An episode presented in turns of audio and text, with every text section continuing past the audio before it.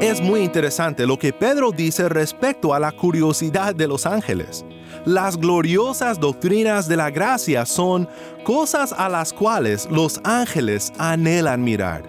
Para los ángeles no hay gracia, pero gracia y verdad vino al mundo cuando Jesús el Redentor se hizo carne y habitó entre la humanidad como uno de nosotros. Estoy convencido de que cuando la serpiente logró tentar a Adán y Eva con éxito, la gracia fue totalmente inesperada para el diablo. La primera profecía del Evangelio en Génesis 3.15 fue una sorpresa total.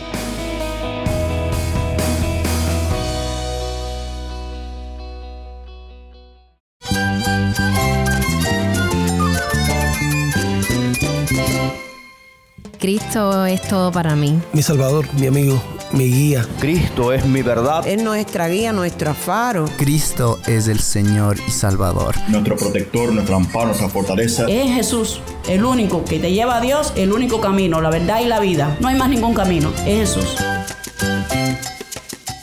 Estás escuchando a El Faro de Redención, Cristo desde toda la Biblia para toda Cuba y para todo el mundo.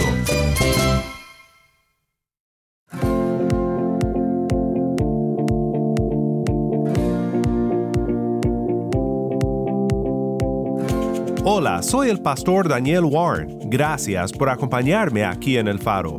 Es un gozo para mí tomar cuatro semanas juntos y dedicarlas al estudio de todo un libro de la Biblia. Seguimos en nuestra serie titulada La verdadera gracia de Dios y estamos moviendo pasaje por pasaje a través de la primera epístola del apóstol Pedro. En nuestro estudio de hoy llegamos a un pasaje muy interesante, donde Pedro nos recuerda de lo maravilloso que es poder experimentar la gracia de Dios y poder contemplarla con claridad en la vida, muerte y resurrección de nuestro Señor Jesucristo. Los profetas deseaban discernir los detalles de nuestra redención, pero no pudieron los ángeles anhelan contemplar la gran obra de Cristo para redimirnos porque no lo pueden comprender. Pero nosotros los que hemos recibido esta gracia de Dios, entendemos, comprendemos y nos gozamos de la gracia de Dios. O por lo menos así debe de ser en el corazón de todos los que tenemos la dicha de ser llamados hijos de Dios. Si tienes una Biblia, busca Primera de Pedro 1, 10 al 12 y quédate conmigo para ver a Cristo en su palabra. Antes de entrar a nuestro estudio de hoy, te quiero recordar que la mejor manera de ampliar la audiencia del faro para que muchos más puedan ver la luz de Cristo resplandecer desde toda la Biblia es compartir con un amigo cómo puedes seguirnos en el podcast o sintonizarnos en la radio. Si este programa es de bendición para tu vida, te quiero animar a que compartas con un amigo cómo puede escuchar el programa. Y si vives fuera de Cuba, te animo a que ores y consideres unirte a nosotros financieramente. Para contribuir a este ministerio apoyado por el oyente, visita nuestra página web elfaroderedención.org diagonal donar el faro de redención.org diagonal donar.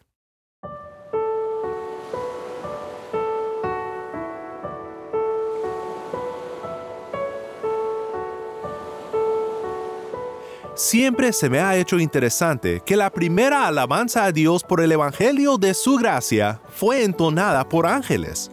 Aquella noche fuera de Belén, un pequeño grupo de pastores vigilando sus ovejas fueron testigos del anuncio del Salvador, y de repente el cielo resplandece en coro cuando una gran multitud de ángeles aparecen y alaban a Dios diciendo, Gloria a Dios en las alturas, y en la tierra paz entre los hombres, en quienes Él se complace.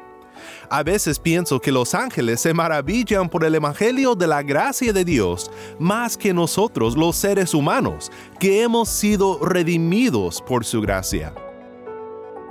Hasta ahora en nuestro estudio de Primera de Pedro, hemos visto cómo nuestro Dios Trinitario nos da una nueva identidad y hemos visto cómo tenemos por la fe una herencia guardada en los cielos, que nos mantiene gozosos y aferrados a Cristo aún en medio de las pruebas de esta vida.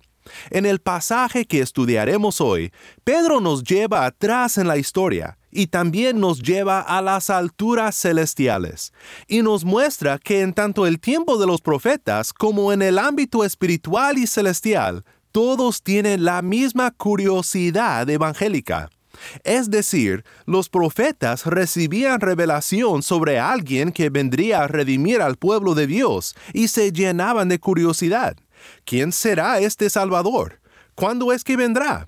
Y los ángeles comparten la misma curiosidad. ¿Qué es esta gracia que el Dios Todopoderoso revela a rebeldes, a sus enemigos, a la humanidad? Pero nosotros tenemos gozo durante las pruebas y esperanza en medio de la persecución porque hemos recibido hemos entendido y disfrutado de este mensaje tan asombroso, tanto para los profetas que lo anunciaron en los tiempos antiguos, como para los ángeles que lo observaron llevarse a cabo durante la historia. En un momento oiremos la lectura de 1 de Pedro 1, 10 al 12, pero antes quiero que pienses en lo siguiente. ¿Te conmueve la salvación a confiar en Dios y a adorarle a Él durante las más difíciles circunstancias de la vida? ¿Podemos cantar himnos y alabanzas en la prisión como Pablo y Silas? ¿Podemos decir como Job, el Señor ha dado y el Señor ha quitado? Bendito sea el nombre del Señor. Escuchemos juntos a la lectura de 1 de Pedro 1, 10 al 12. Acerca de esta salvación, los profetas que profetizaron de la gracia que vendría a ustedes, diligentemente inquirieron y averiguaron procurando saber qué persona o tiempo indicaba el Espíritu de Cristo dentro de ellos, al predecir los sufrimientos de Cristo y las glorias que seguirían. A ellos les fue revelado que no se servían a sí mismos, sino a ustedes, en estas cosas que ahora les han sido anunciadas mediante los que les predicaron el Evangelio, por el Espíritu Santo enviado del cielo, cosas a las cuales los ángeles anhelan mirar.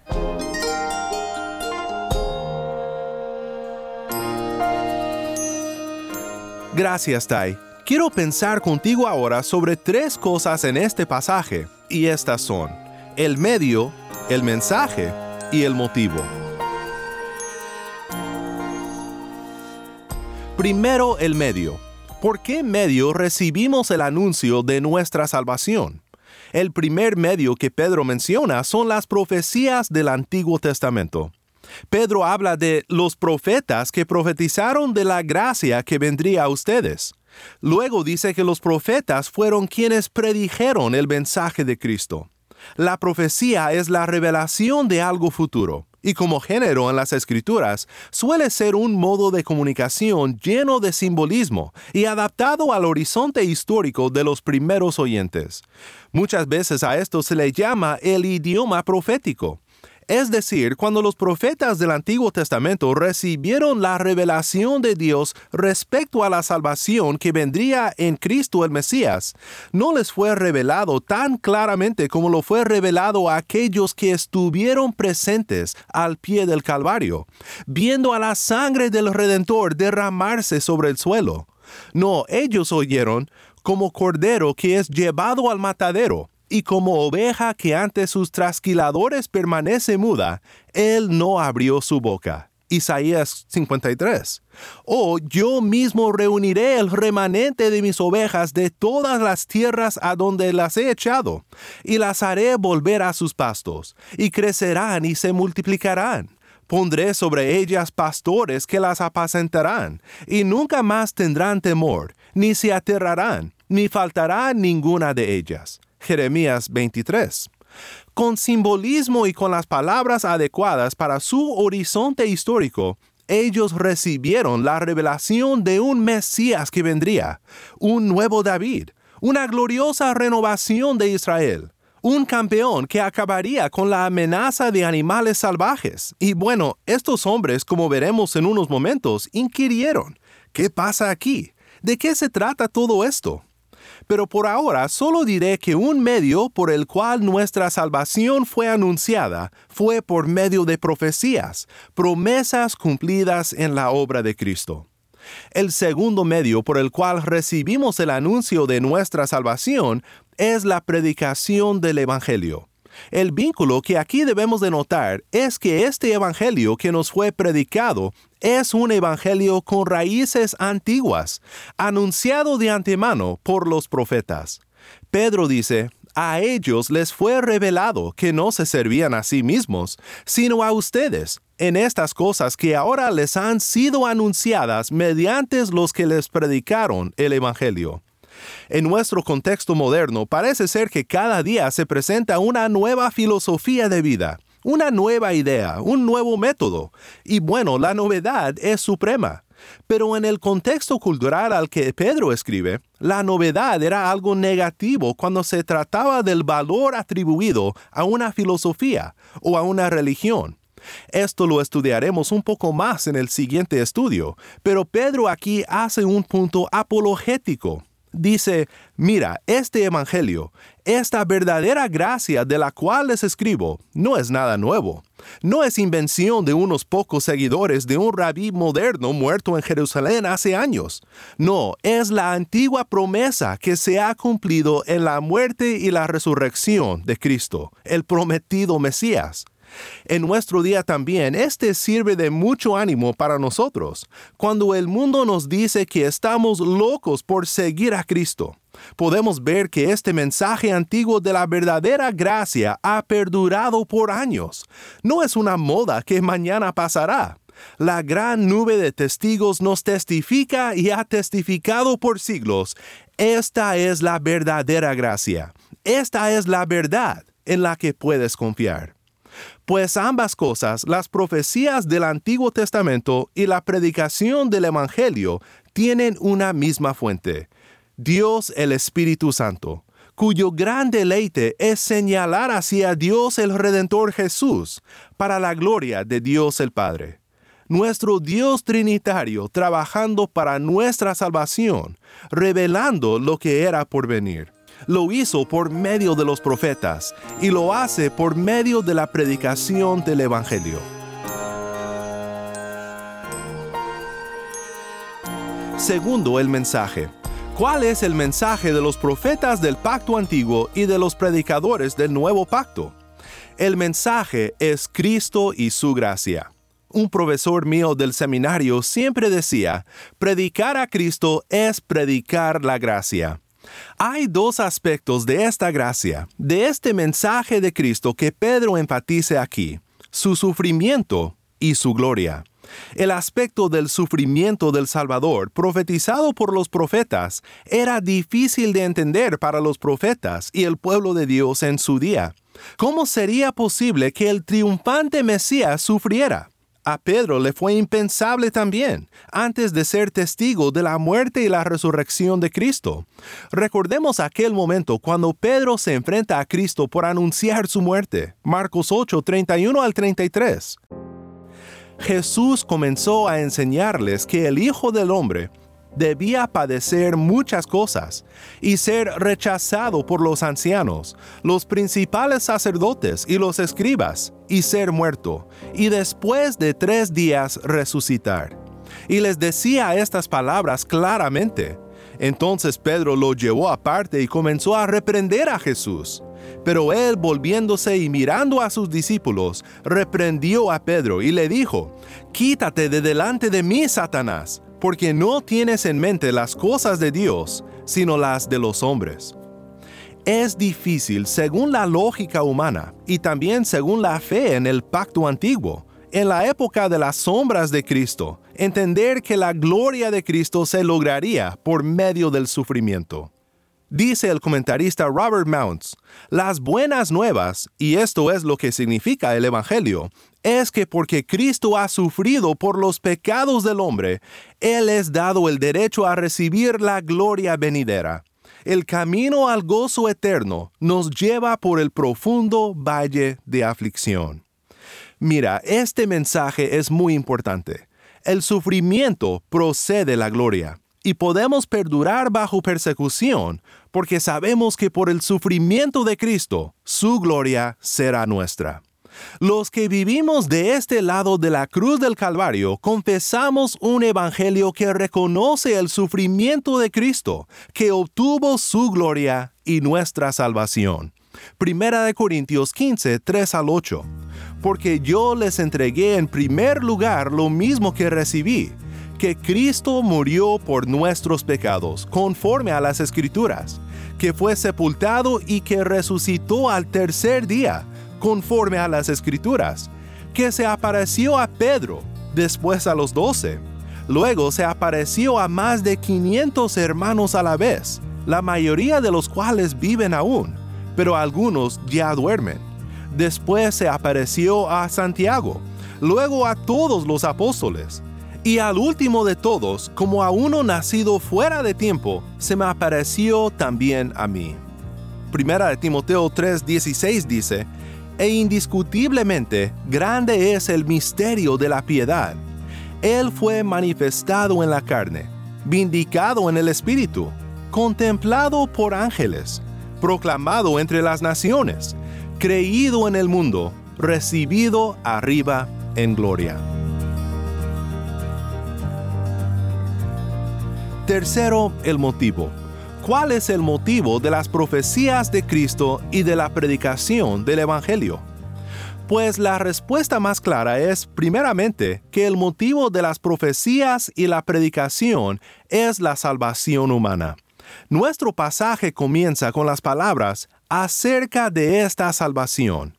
Recuerda, Pedro se propone a escribir bajo la inspiración del Espíritu Santo, el Espíritu que reveló estas cosas a los profetas y el Espíritu que descendió sobre los heraldos del Evangelio, de quienes nosotros recibimos las buenas nuevas.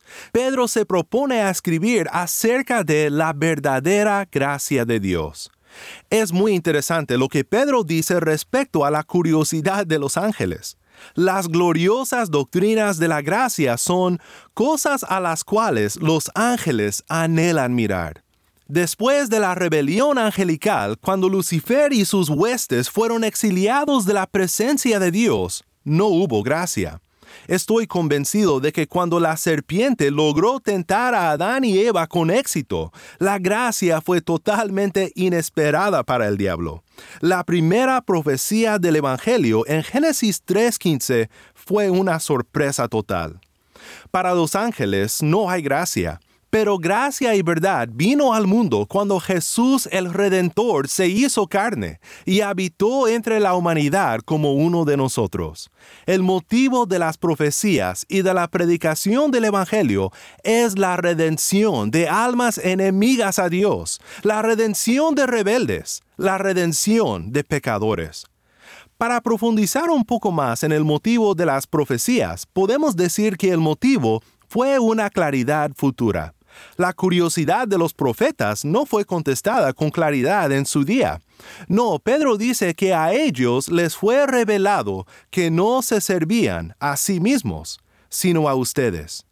Ellos disfrutaban de la misma gracia que nosotros por medio de la fe, pero fue fe en algo indistinto, algo revelado por símbolos, sombras, promesas lejanas, pero nosotros hemos recibido esta claridad futura. La comentarista Karen Jobs hace un buenísimo punto cuando observa, entre todos los tiempos que uno podría haber vivido en la historia humana, es un supremo privilegio vivir en el periodo de la historia después de la venida de Cristo, cuando es claramente predicado el Evangelio. Por medio del testimonio de aquellos que vieron y oyeron a Jesús, las generaciones subsecuentes también ven y oyen. Por último, podemos decir que el mayor motivo de las profecías y la predicación del Evangelio es el eterno gozo del pueblo de Dios. Recordemos lo que Pedro escribe respecto a la salvación en el pasaje anterior, Primera de Pedro 1, 5 al 6 y 8 al 9. Mediante la fe, ustedes son protegidos por el poder de Dios para la salvación que está preparada para ser revelada en el último tiempo en lo cual ustedes se regocijan grandemente, a quien sin haber visto, ustedes lo aman, y a quien ahora no ven, pero creen en Él y se regocijan grandemente con gozo inefable y lleno de gloria, obteniendo, como resultado de su fe, la salvación de sus almas.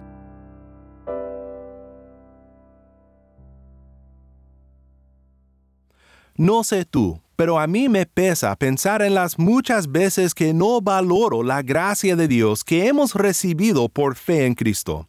Si los profetas tanto deseaban entender, y si los ángeles tanto desean contemplar las grandezas de Dios y de su gracia, tú y yo tenemos aún más motivo de alabar a Dios y de meditar en el Evangelio que hemos recibido, en la salvación de nuestras almas por la vida, el sacrificio y la resurrección de nuestro Redentor Jesús. Mi anhelo es que anhelemos como los ángeles mirar las glorias de Cristo todos los días.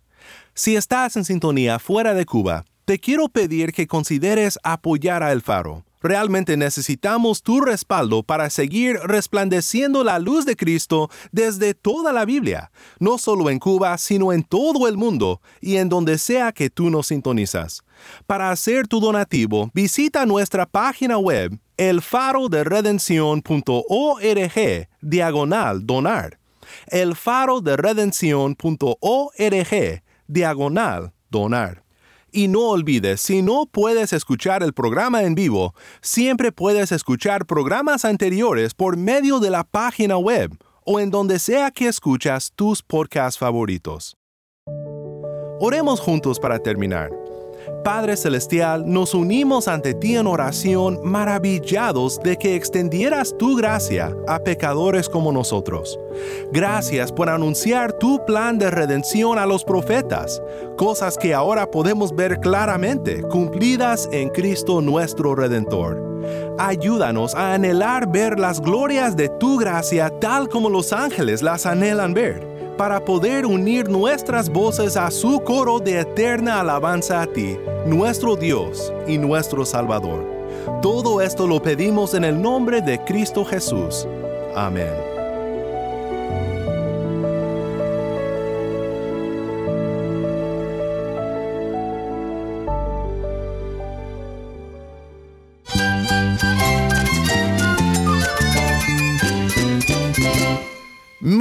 Daniel Warren. Te invito a que me acompañes mañana cuando, como siempre, anunciaremos las buenas nuevas de Cristo desde toda la Biblia para toda Cuba y para todo el mundo, aquí en tu programa de bendición, El Faro de Redención.